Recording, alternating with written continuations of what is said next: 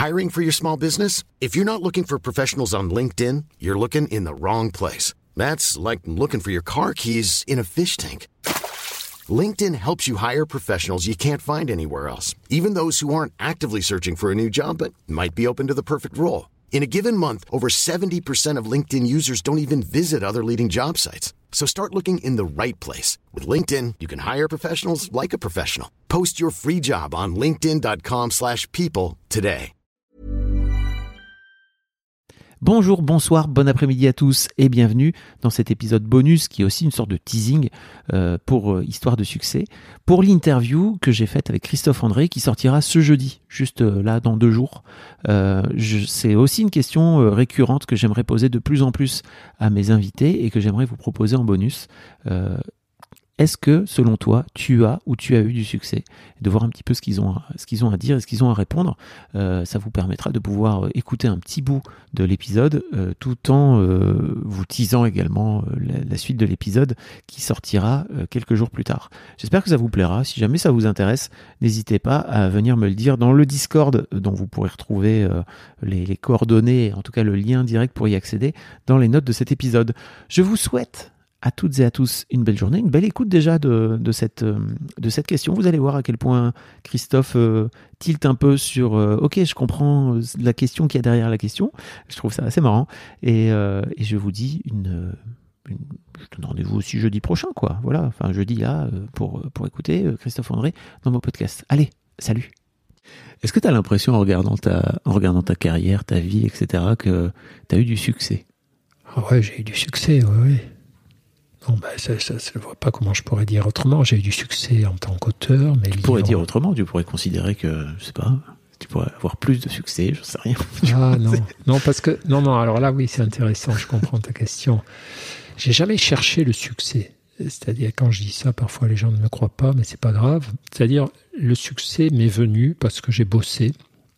Et euh, en tout cas, on parle du succès littéraire. Après, après, ce qui est bien, oui. Alors, il y a deux trucs. En tant que médecin, sauf si tu es vraiment un bourrin ou quelqu'un d'un peu particulier, mais hum, tu ne peux jamais avoir la grosse tête. C'est-à-dire les patients te rappellent que tu es faillible, que tu es pas tout puissant.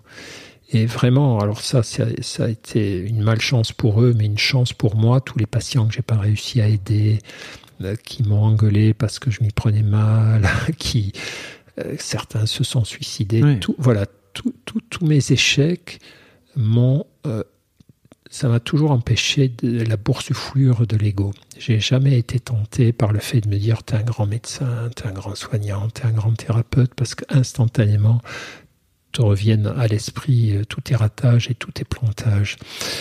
Et c'est pour ça, je pense que par exemple, euh, il faut se méfier des maîtres, euh, des gens qui ne soignent pas mais qui professent. On a ça dans le monde de la méditation, ou on avait ça à un moment donné avec certains psychanalystes qui étaient des philosophes. Je citerai pas de noms, mais des grands noms de la psychanalyse avec qui on se bastonnait dans les médias à l'époque, qui qui soignaient pas en réalité, qui étaient des espèces de théoriciens froids, distants des souffrances humaines.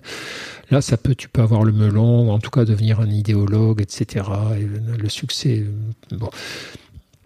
Moi, en tant que médecin, j'ai fait mon boulot de mon mieux. Je crois que j'ai aidé des patients, mais j'ai certainement pas été parfait. Un, un- une des, problèmes que m'a donné le succès de mes livres et de mes apparitions médiatiques, c'est que les gens ont confondu ma facilité de pédagogue. J'écris facilement, j'explique plutôt bien, il me semble. Quand j'interviens dans les médias, je suis plutôt clair. Ça, je sais faire, j'ai appris. C'est pas un don, c'est un, apprentissage. Euh, et ça m'a donné du succès. Et ce succès a fait croire à mes lecteurs que j'étais un meilleur thérapeute que les autres et que j'étais un humain exceptionnel. Et en réalité, je suis un thérapeute ordinaire un humain ordinaire. Et ce truc-là était très gênant à la fin, puisque beaucoup de patients venaient me voir à l'hôpital à Sainte-Anne comme si j'avais été un thaumaturge. Ils se disaient, bon, il est très occupé, mais on va le voir une fois et, il va nous sauver. Quoi. Ce truc-là était très douloureux parce qu'évidemment, ça ne se passait pas comme ça. À la fin, j'avais des gens qui traversaient la France. euh, Alors, ils téléphonaient au secrétariat qui leur disaient Ben non, hein, désolé, il n'y a plus de place, quoi. Il est débordé, il est submergé. Je peux même pas vous mettre sur les attentes parce que, tu vois, à la fin, je prenais les cas compliqués que m'envoyaient mes collègues du service et ça, pratiquement que ça, quoi. Et les gens venaient quand même. Et donc, tu te retrouvais. Ah, ils venaient, ils Ouais, venaient ils te voir. ben, ils étaient désespérés. Donc, ils pensaient que, voilà, je, C'est limite mess- messaïque quoi, comme. euh, Thaumaturge. Ils pensaient que j'étais oui. un thaumaturge, que le, je- le, le fait de les recevoir une fois allait les guérir. Et donc c'était Mm. affreux parce que tu, j'ouvrais, je raccompagnais mon patient à la porte de mon bureau, je lui disais au revoir. Et, et hop, dans la salle d'attente, quelqu'un se levait et me disait Docteur André, je vous en supplie, voyez-moi, voyez mon fils. Et, et donc, ben, je les recevais quand même un quart d'heure, une demi-heure, et ça me foutait évidemment tout le reste des consultations en vrac. Mais bon, qu'est-ce que je pouvais faire d'autre?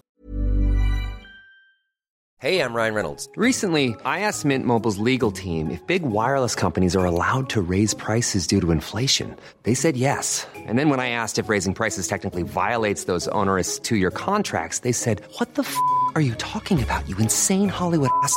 So to recap, we're cutting the price of Mint Unlimited from $30 a month to just $15 a month. Give it a try at mintmobile.com slash switch. $45 upfront for three months plus taxes and fees. Promo for new customers for limited time. Unlimited more than 40 gigabytes per month. Slows. Full terms at mintmobile.com.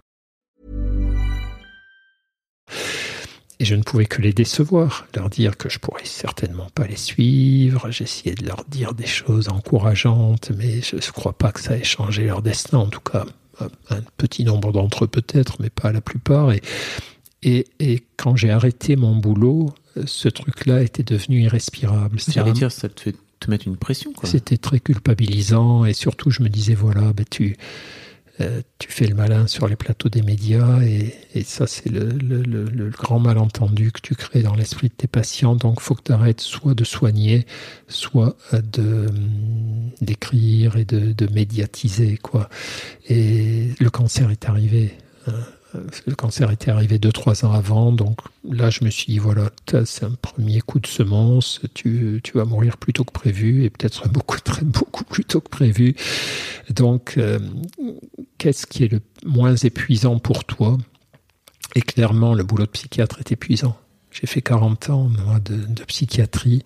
C'est un boulot génialissime. Je regrette pas un instant de l'avoir fait. Je regrette pas un instant ces journées où, dont je sortais, mais épuisé, bouleversé, usé, renversé, mais nourri. Euh, par contre, quand le cancer est arrivé, c'est arrivé en fin de carrière, euh, et que je me suis dit, tu dois choisir, le choix était très clair, c'est-à-dire écrire tes bouquins, faire tes chroniques dans les médias, t'es chez toi, t'es en chaussettes, t'as ton, ta- ton Mac de thé, t'as ta petite musique de Bach ou de viol de gambe, tu fais ça à ton rythme, et c'est vers ça que je me suis tourné aujourd'hui, tu vois, j'ai, avec l'impression d'avoir fait le job, tu vois, Oui, moi il y a un temps pour tout, j'allais dire. oui, puis il y y a aussi le rembourser la dette. C'est-à-dire, moi, j'ai une dette vis-à-vis de, de notre société, de notre République. C'est-à-dire, j'ai fait des études gratuites.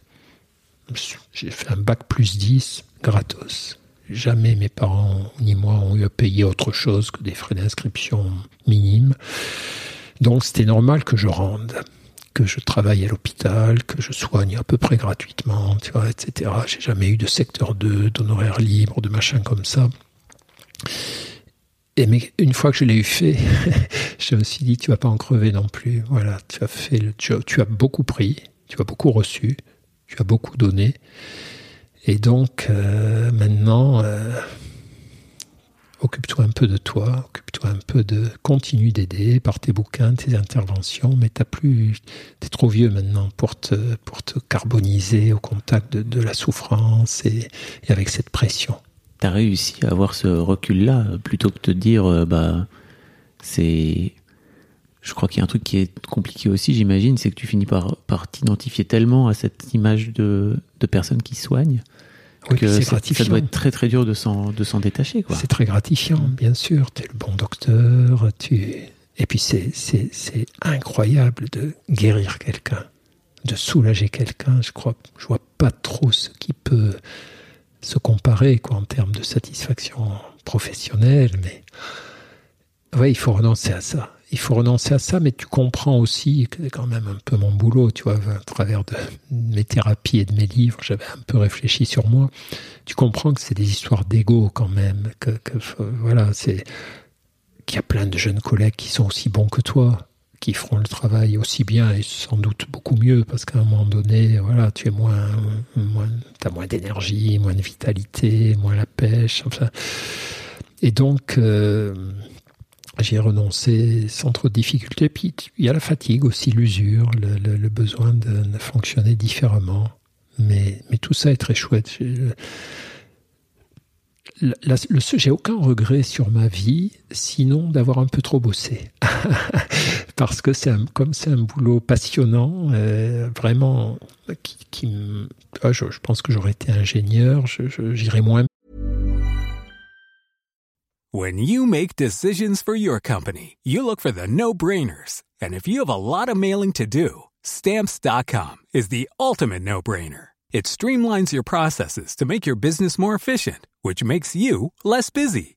Mail checks, invoices, legal documents, and everything you need to keep your business running with stamps.com. Seamlessly connect with every major marketplace and shopping cart Schedule package pickups and see your cheapest and fastest shipping options from different carriers. With rates up to 89% off USPS and UPS rates. And with the Stamps.com mobile app, you can take care of mailing and shipping wherever you are. Make the same no-brainer decision as over 1 million other businesses with Stamps.com. Sign up with Code PROGRAM for a four-week trial, plus free postage and a free digital scale. No long-term commitments or contracts. That's stamps.com. Code Program. Bien dans ma tête. Là, ce boulot en soignant mes patients, je me soignais, je me faisais du bien, ça me sécurisait sur mon rôle ici-bas. Voilà, je voyais bien que je servais à quelque chose. mais je crois que je, non, j'allais faire le faux modeste. Hein. Je, m'imaginais que je, non, je crois que j'ai servi à quelque chose, que j'ai vraiment servi à alléger des souffrances. Et donc, euh, pas de regret sur ça. Sinon, peut-être avoir quand même trop bossé. Et si c'était à refaire, je referais la même vie, mais en sortant plutôt de l'hôpital, en partant plus souvent en week-end. Bon. T'as l'impression d'être passé à côté de quelque chose, c'est ça, en, en, consacrant trop de temps à ton travail? Oui, Ouais, peut-être euh, un peu à côté de l'enfance de mes filles, même si j'étais super présent. Et si quand je leur en parle, elles me disent que non, elles ont des souvenirs de grande disponibilité. Mais moi, subjectivement, je me dis que j'aurais pu beaucoup plus rigoler, être plus léger, voilà. Euh, à côté de certains amis que j'ai pas vus comme j'aurais voulu. Euh,